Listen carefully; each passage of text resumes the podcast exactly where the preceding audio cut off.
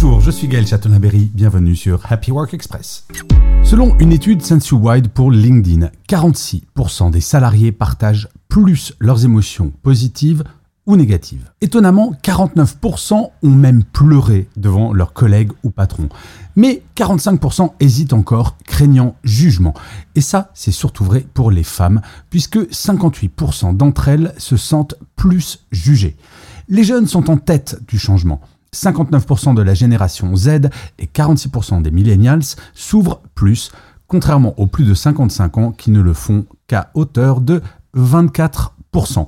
Il faut, à mon sens, équilibrer expression émotionnelle et professionnalisme pour un bien-être au travail.